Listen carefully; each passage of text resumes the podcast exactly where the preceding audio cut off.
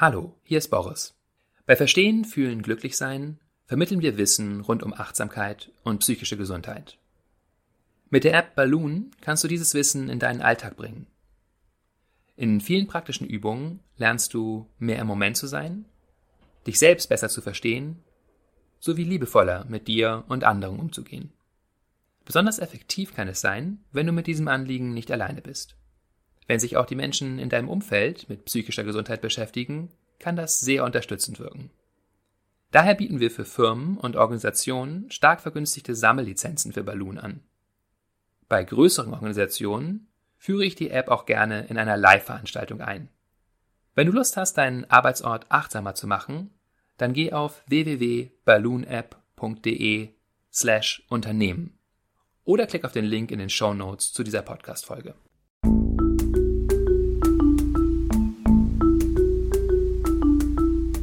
Verstehen, Fühlen, Glücklich-Sein mit Sinja Schütte und Boris Bornemann.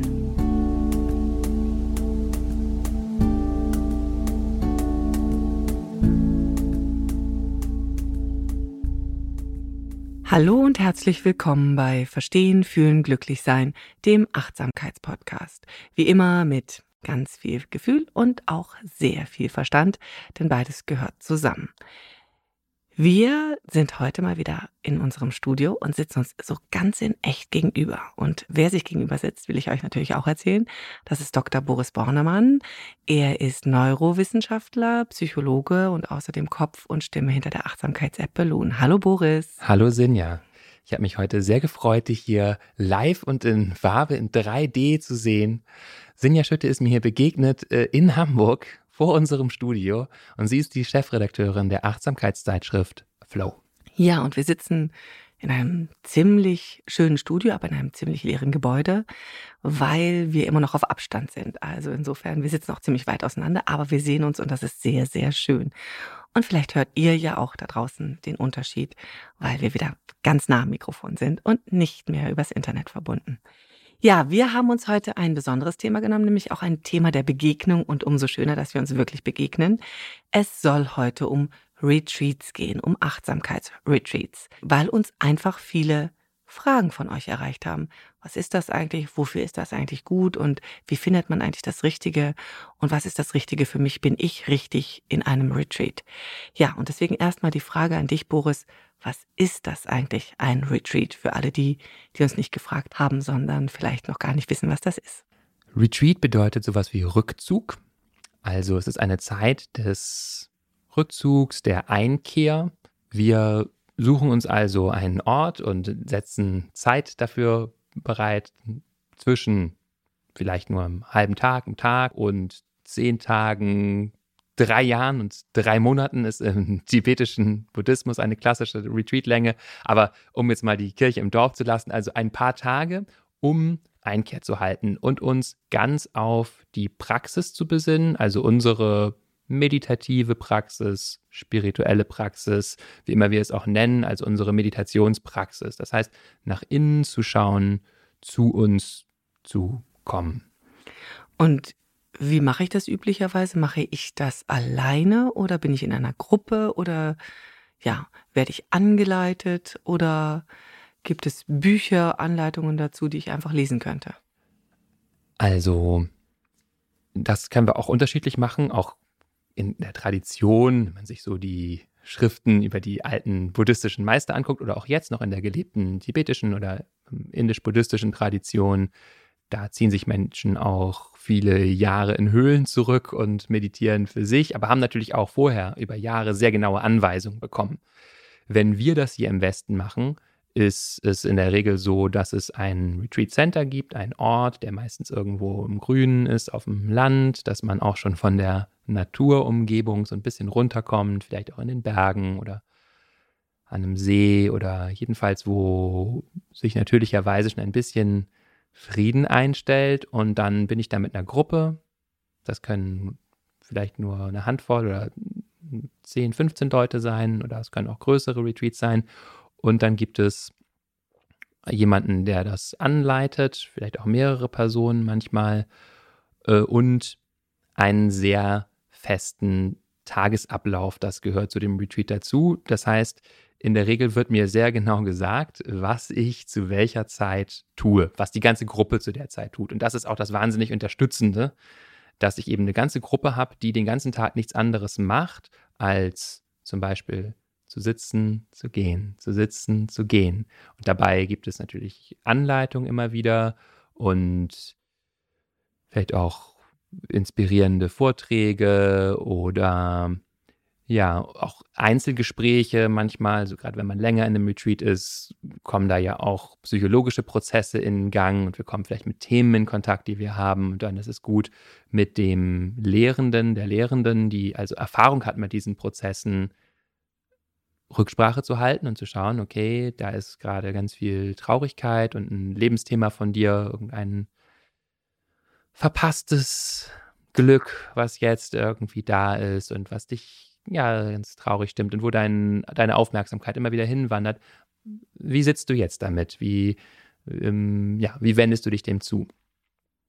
Und ähm, vielleicht noch, natürlich ist das, was wir jetzt da machen, sehr unterschiedlich. Du hast eben den Überbegriff Achtsamkeitsretreat genannt. Wir könnten vielleicht noch größer auch sagen Meditationsretreat oder na, vielleicht ist sogar das manchmal schwierig. Es gibt auch spezielle Formen von Retreats, wo auch spirituelle Arbeit geschieht, äh, psychologische Arbeit geschieht, die vielleicht nicht nur Meditation ist im klassischen Sinne, aber jedenfalls das, was wir da machen, das kann sich natürlich sehr unterscheiden, welche Techniken wir verwenden. Magst du noch mal darüber sprechen, welche Bedeutung in der Achtsamkeitslehre insgesamt so ein Retreat hat? Wann in meiner Achtsamkeitspraxis setze ich den Zeitpunkt am besten, um in ein Retreat zu gehen? Ähm, es hat eine große Bedeutung insofern, als dass es wirklich ein Weg ist, um unsere Praxis zu vertiefen und ähm, in Schichten unseres Bewusstseins, unseres Geistes, unseres Erlebens vorzudringen, in die wir im Alltag nicht kommen die im Alltag aber natürlich da sind und uns bestimmen, also untergründige psychische Prozesse, Grundeigenschaften unseres Geistes, also wie unser Bewusstsein funktioniert, unsere Aufmerksamkeit, unser Gefühlsleben, was da für Dynamiken sind. Das können wir im Alltag ja gar nicht so genau beobachten häufig, weil wir so viel im Tun sind, dass wir nicht so viel Zeit haben, einfach nur zu sein und zu schauen, wie sich das entfaltet und quasi wie in einem großen Versuchsraum mit uns zu sein und das wirklich zu betrachten. Und was der ideale Zeitpunkt ist dafür, ähm, kann man nicht so pauschal sagen. Es ist häufig ganz gut, schon so ein bisschen Vorerfahrung zu haben mit Meditation. Wenn man in so ein Retreat geht, dann weiß man, was einen vielleicht ungefähr erwartet. Und ich kann das dann aber immer wieder machen. Also sagen wir, wenn ich da so ernsthaft auf dem Weg bin, was immer das bedeutet. Also wenn ich sage, das ist wirklich was Bedeutsames für mich, Meditationspraxis, Achtsamkeitspraxis, wird häufig empfohlen, einmal im Jahr sich so eine Zeit zu nehmen. Einfach um der Praxis, die wir im Alltag haben, quasi mehr Tiefe und Kraft zu verleihen. Mehr Tiefe und Kraft, das ist ja dann schon auch einer der Gründe sozusagen, warum man dorthin gehen kann oder sollte vielleicht. Aber ich würde gerne jetzt, nachdem wir so ein bisschen geklärt haben, das Praktische quasi, auch nochmal mit dir besprechen, warum gehe ich dahin? Warum ist das so wertvoll, mich auf so eine Zeit einzulassen, wo ich wirklich nach innen schaue und mich aus meinem Alltag quasi ausklinke? Das eine ist das, was ich schon benannt habe. Das heißt, wir haben eine Gelegenheit, tiefer und genauer auf unsere inneren Muster zu schauen, also psychologische Prozesse, die wir vielleicht auch ein bisschen im Alltag erkennen können, aber eben nicht so detailliert. Und das andere ist, dass wir eben in Schichten unseres Bewusstseins vordringen, die wir vielleicht sonst gar nicht so kennen. Also Erfahrungen zu machen von, sage ich mal so ein paar Begriffe, Samadhi oder Satori, also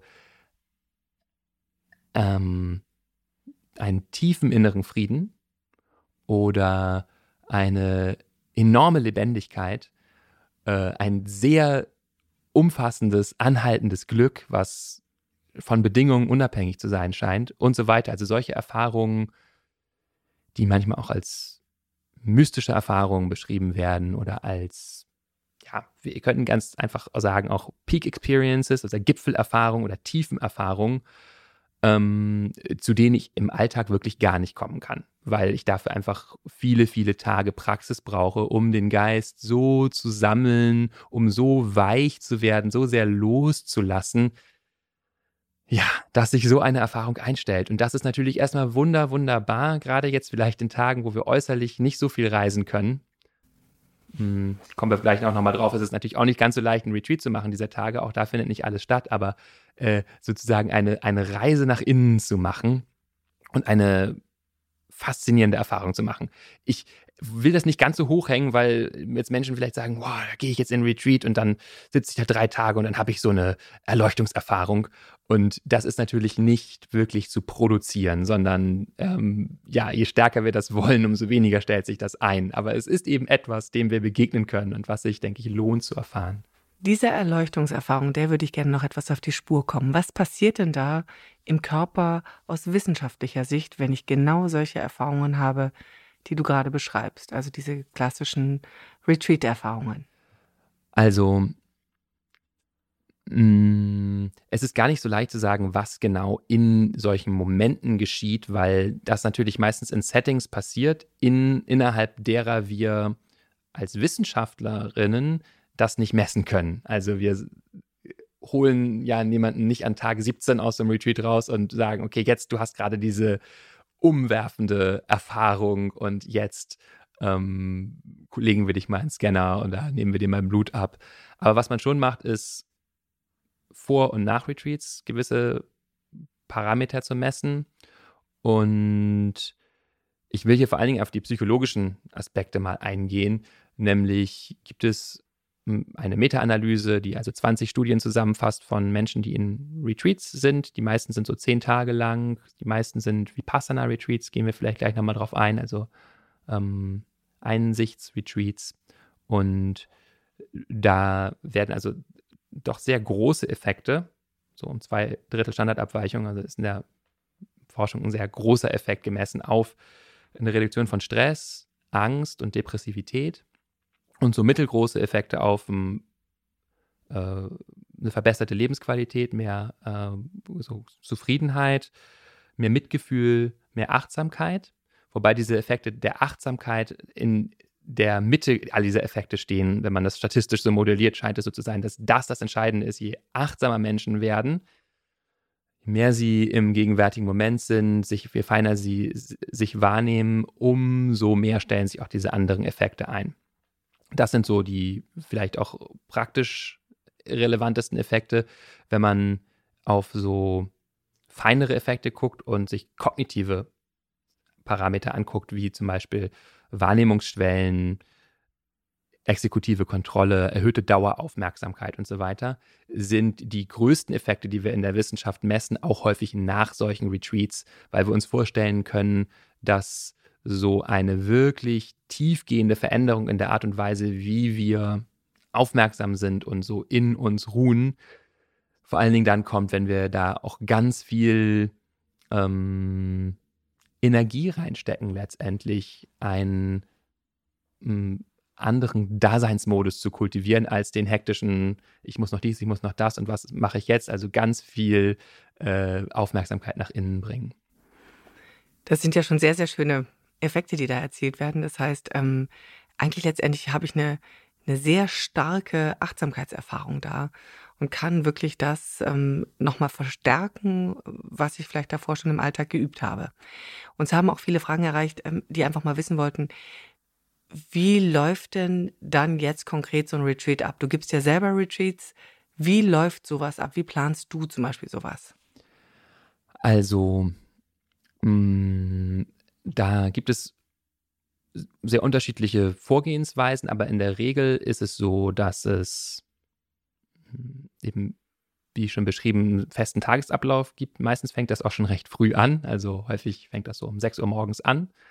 Das bringt dann auch so ein bisschen aus Gewohnheitsmustern raus. Wir haben gerade geredet, du stehst jeden Tag um 6 Uhr auf. Für mich ist es schon früher als sonst. Ich äh, das ist allein schon mal eine Änderung. Man ist gleich auch mit Sonnenaufgang wach und hat dann einen quasi durchstrukturierten Tag bis abends um neun oder zehn oder so häufig, dass man wirklich die ganze Zeit in der Gruppe den verschiedenen Praktiken widmet und Das Schöne ist, man muss sich um nichts kümmern. Die Leitung klingelt also immer die Glocke und dann weiß man, ah, okay, jetzt ist die Gehmeditationszeit vorbei. Jetzt treffen wir uns wieder für eine Dreiviertelstunde in der Halle und sitzen gemeinsam. Ähm, dann gibt es vielleicht wieder eine Gehmeditation, dann gibt es nochmal Sitzen, dann gibt es eine Arbeitsmeditation oder so. Das heißt, man schneidet vielleicht ein bisschen Gemüse. Auch das ist schön, zwischendurch mal auch was zu machen, was noch ein bisschen alltagsnäher ist, denn wir versuchen natürlich möglichst viel von diesem Retreat auch mitzunehmen in den Alltag. Und das ist häufig so noch die größte Herausforderung, dann auch aus diesem Gipfel erfahren, tiefen Erleben sozusagen auch was mitzunehmen in den Alltag. Und was es dann an Praktiken darin gibt, und wie viel vielleicht es zwischendurch auch nochmal einen inspirierenden Talk gibt oder ähm, äh, wiefern es vielleicht auch mal kommunikative Übungen gibt. Das unterscheidet sich von Retreat zu Retreat sehr. Ähm, wie viel, ähm, was hast, hast du in deiner Erfahrung, was hast du festgestellt? Was ist eine gute Gruppengröße für ein Retreat? Mm, da ich glaube, das spielt gar nicht so eine große Rolle, wie groß die Gruppe ist. Also ich finde, mh, mm, in so kommunikativen Retreats, wo wir über, ähm, wo wir mit den Menschen sehr in Kontakt sind und äh, da finde ich persönlich eine, eine kleine Gruppengröße häufig ein bisschen angenehmer, weil es etwas intimer wird. Aber da gibt es auch andere Meinungen. Andere finden das auch schön, wenn das ein riesiges Feld quasi ist von Menschen, die sich da gemeinsam unterstützen und entdecken. Mm, ja. Wie ist es für dich, ähm, wenn, wenn, du sowas planst? Äh, hast du Themen, die du deinen Retreats gibst oder haben Retreats Themen? Du hast gesagt, es gibt unterschiedliche Formen, es gibt, ähm, du hast ein paar äh, Vipassana genannt, äh, hattest du gesagt, oder ähm, ja, ich habe ich hab die anderen Namen ehrlich, ehrlicherweise vergessen. Also insofern, was gibt es für unterschiedliche Retreats, die du bevorzugst, die du gut findest?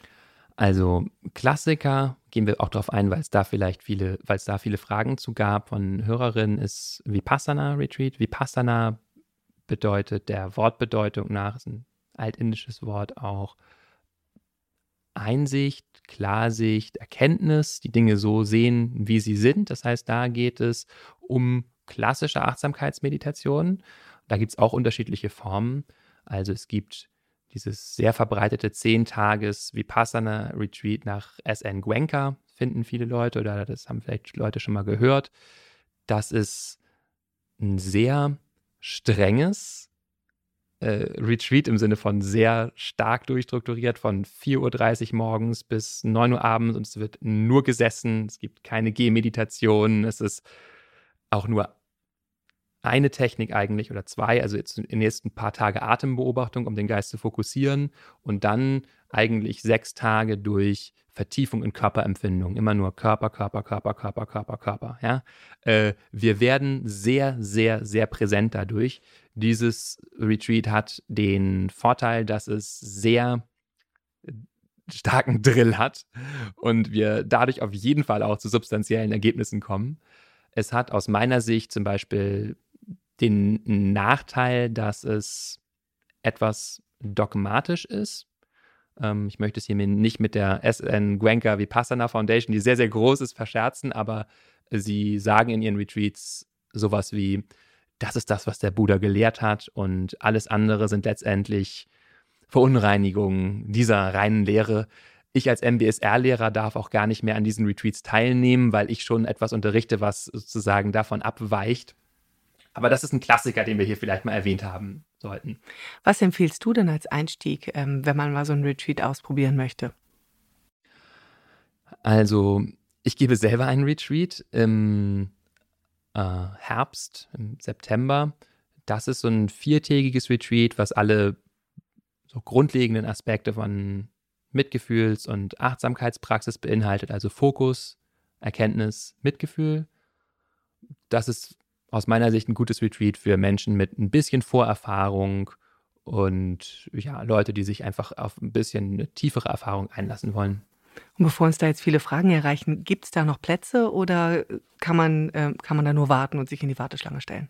Nee, da gibt es noch äh, ein paar freie Plätze. Also man kann mir da gerne über meine Webpage eine E-Mail schreiben, wenn man sich dafür interessiert. Und die gibst du auch immer wieder, sodass man sich da auch anmelden könnte oder vormerken lassen könnte. Genau. Man kann sich da auf jeden Fall auf die Liste setzen lassen, auch wenn das irgendwann voll ist. Und dann informiere ich, wenn ich nochmal eins gebe. Und das ist ein Standard-MBSR-Retreat oder also das ähm, ist es dein spezielles Retreat, das es nur bei dir gibt? Das ist ein Retreat, was es so zusammengestellt sozusagen nur bei mir gibt, aber ähm, was es sicher mit ähnlichen Inhalten auch bei anderen Lehrenden gibt. Aber jeder Lehrende setzt natürlich so seine oder ihre Schwerpunkte. Und für mich ist es dann auch immer wichtig, in Fühlung mit der Gruppe zu gehen. Also hier werden es auch nur 14 Menschen sein in dem Retreat. Ähm, das heißt, zu gucken, wo stehen die, was brauchen die und das so ein bisschen auch anzupassen, denn letztendlich geht es ja immer um was ähnliches, nämlich im Moment zu sein, sich mit Freundlichkeit sich selber zuzuwenden, sich zu begegnen, anderen Menschen gegenüber diese Freundlichkeit, diese Liebe zu kultivieren, zu erkennen und zu verstehen, was in uns passiert. Und das sind eigentlich immer so die zentralen Dinge. Deswegen nenne ich es auch einfach Fokus, Erkenntnis, Mitgefühl. Das sind die Dinge, um die es immer geht. Und welche Methoden man da verwendet, ähm, hängt von den Vorlieben auch der Lehrenden ab. Ich versuche nicht zu viele Methoden zu verwenden, weil häufig meine Erfahrung ist, je klarer das ist, umso mehr erfahre ich wirklich mich selber und umso weniger bin ich durch die Methode abgelenkt. Und vier Tage ist eigentlich ein ganz guter Zeitraum, um einzusteigen, um auch was davon zu haben. Nicht zu kurz und nicht zu lang, sodass man da einen guten Mittelweg hat, wenn man das erste Mal einen Retreat wählt. Würde ich denken, ja. Vier Tage ist eine gute Zeit. Ist eine gute Zeit. Also ich habe schon ganz, ganz viel gelernt, alleine wie du darüber gesprochen hast. Das heißt, je weniger Methoden, desto besser. Klarheit ist wichtig, eine Rhythmisierung ist wichtig des Tages und dass man so ein bisschen rausgerissen wird und aus seinem eigenen Trott herauskommt. Und ähm, ich finde die Vorstellung auch sehr schön, dass mir jemand wirklich sagt, du machst jetzt das, du machst jetzt das, du machst jetzt das. Man gibt sich sozusagen komplett in die Hände einer vorgegebenen Struktur und muss da jetzt nicht mehr selber organisieren und sich ähm, konzentrieren und da Energie reinstecken, sondern kann sich ganz auf sich selbst konzentrieren. Genau, das ist sehr entlastend. Gibt es denn noch andere Retreats, die du hier gerne einmal nochmal vorstellen möchtest, um zu sagen, einfach um uns nochmal eine Bandbreite zu geben, vielleicht die drei, vier wichtigsten, die unsere Hörerinnen noch kennen sollten? Also wir können auch ein Meta-Retreat machen. Über Meta sprechen wir hier gerne, weil uns das beiden am Herzen liegt, diese Praxis. Also ein Retreat der Freundlichkeitsmeditation. Da praktiziere ich die ganze Zeit eben vielleicht drei Tage, zehn Tage nur Freundlichkeitsmeditation. Nähere mich selber mit dieser Art von Praxis. Dann gibt es auch Retreats, die so klassisch MBSR ähm, aufnehmen, sozusagen. Also das, die klassischen MBSR-Übungen, Bodyscan, Atembeobachtung, achtsames Yoga. Ähm, und es gibt eine Retreat-Form, die sozusagen mein Lieblingsretreat ist, auf dem ich jetzt neunmal gewesen bin in den vergangenen Jahren. Ein sechstägiges Retreat, äh, was sich Satori-Retreat nennt. Das möchte ich auch gerne noch erwähnen, weil das quasi eine andere Form hat und nicht still ist, sondern still. Wir sollten vielleicht auch nochmal über die Stille sprechen, fällt mir auch gerade ein. Ähm, aber das ist also, ähm, findet in Schweigen statt, außer der Hauptarbeitsform. Und diese Hauptarbeitsform ist kommunikativ. Ich sitze einer anderen Person gegenüber und betreibe Inquiry zusammen, also Selbsterkundung mit der Frage zum Beispiel, wer bin ich? Oder was bin ich? Was ist Leben? Was ist ein anderer? Da kann man also über äh, diese sechs Tage und dann auch über das Jahr und die Jahre danach mit diesen Fragen arbeiten. In der Regel arbeitet man mit einer Frage, bis man damit eine Satori-Erfahrung hat, eine Einsichtserfahrung, eine ja, wie tiefergehende Erkenntnis zu dieser Frage. Und ähm, Genau, das funktioniert also so, wie wir es hier auch manchmal schon beschrieben haben, dyadisch. Das heißt, ich frage dich, sage mir, wer du bist. dann hast du fünf Minuten Zeit, das zu erkunden, während du mir in die Augen schaust, ich dir in die Augen schaue, ich dir einfach Raum gebe, dich nicht unterbreche, nichts dazu sage. Und dann fragst du mich. Und dann geht es sozusagen hin und her, 40 Minuten mit einem Partner, Pause fünf Minuten und dann nochmal 40 Minuten. Das macht man so neun Stunden netto am Tag. Das heißt, man ist sehr intensiv allein schon im Kontakt mit anderen Menschen. Es kommt sehr, sehr viel Energie auf, dadurch, dass wir ähm, mit so vielen Menschen auch gleichzeitig in Kontakt sind und mit uns. Wir sind ganz mit uns und mit anderen, denn zwischen diesen Phasen sind wir immer in edlem Schweigen, wie auch auf anderen Retreats. Edles Schweigen heißt in der Regel, wir haben keinen Blickkontakt miteinander, wir sprechen nicht miteinander, wir sind also wirklich vollkommen für uns. Aber durch diese Interaktion immer wieder und dadurch, dass da auch so viele Themen aufkommen, die wir auch aus unserem Alltag kennen, zu sagen, oh, die finde ich irgendwie attraktiv, die regt mich auf und nervt mich, die erinnert mich an meinen Chef, äh, hier habe ich irgendwie Gefühle wie, als wäre das meine Mutter oder als wäre, könnte auch mein Sohn sein oder so, ja. Das heißt, es kommen diese ganzen Alltagsgefühle rein mit in das Retreat und ich habe trotzdem immer den Fokus nach innen zu gehen und zu fragen, ah, okay, wer bin ich? Ja, zum Beispiel, wenn das meine Frage ist und zu merken, okay, das ist ja alles in mir, dieses Gefühl von, ähm, das ist meine Mutter oder ich fühle mich irgendwie klein gemacht gerade oder ich werde wütend. Das ist alles meins und das kann ich sozusagen anschauen und habe eben eigentlich aus meiner Sicht, deswegen mache ich diese so gerne, äh, das Beste aus beiden Welten. Ich habe eine große Alltagsnähe und Energie und gleichzeitig den Fokus eines Meditationsretreats. Ja, man merkt deine Begeisterung, das ist richtig toll. Also ich glaube auch, das war ähm, in, diesen, in einem dieser Retreats hast du dich mal mit der Frage, was ist Liebe beschäftigt, genau. richtig? Und das erinnere ich auch noch so, dass das so eine ähm, ja, Erkenntniserlebnis ähm, äh, bei dir war. Das hast du uns hier in einem der ja, ersten Podcasts mal erzählt. Könnt ihr gerne mal nachgucken unter dem Thema, was ist Liebe, haben wir das besprochen. Sehr schön. Ja, also ähm, das sind ja schon ganz tolle Retreats, die du hier erwähnt hast und ein bisschen skizziert hast. Ich würde sagen, wir werden nochmal in die Fußnoten ein paar Retreats packen, die man ähm, sich vielleicht nochmal so ein bisschen angucken kann und so ein bisschen nachgucken kann und ähm, erleben kann, was man selbst am besten findet, richtig? Genau, also hm, es gibt so ein paar Übersichtsseiten, ähm, die sind alle nicht perfekt. Also da steht dann auch viel drauf, wo ich jetzt sagen würde, also ich würde da nicht hinfahren, aber das ist ja auch sehr individuell, was man, was man sucht. Deswegen werden wir so ein paar Übersichtsseiten reinpacken. Ähm, vielleicht auch noch zwei Orte. Äh, Beatenberg in der Schweiz ist ein schöner Ort und das Gaia-Haus in England. Die würde ich einfach deswegen empfehlen, weil ich weiß, dass da nur sehr, sehr erfahrene, meist aus der buddhistischen Tradition kommende Lehrende sind, da weiß man einfach quasi qua Kuratierung des Hauses, dass das äh, Hand und Fuß hat. Das können wir vielleicht auch nochmal in, äh, in die Show Notes packen.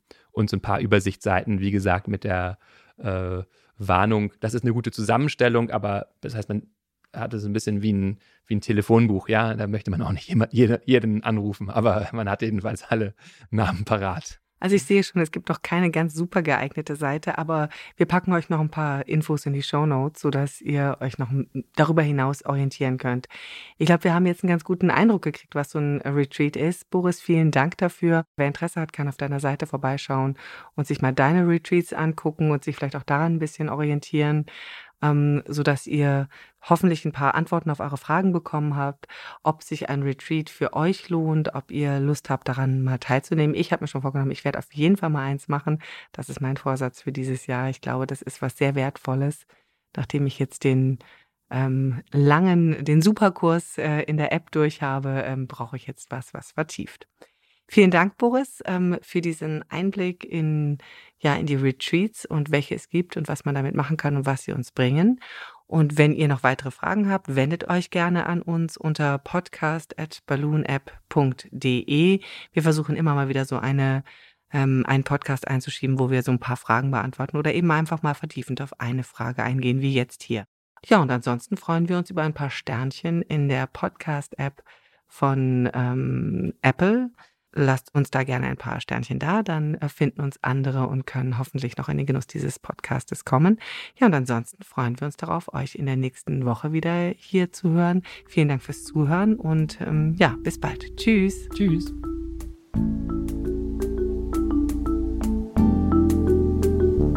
Das war Verstehen, fühlen, glücklich sein. Der Achtsamkeitspodcast.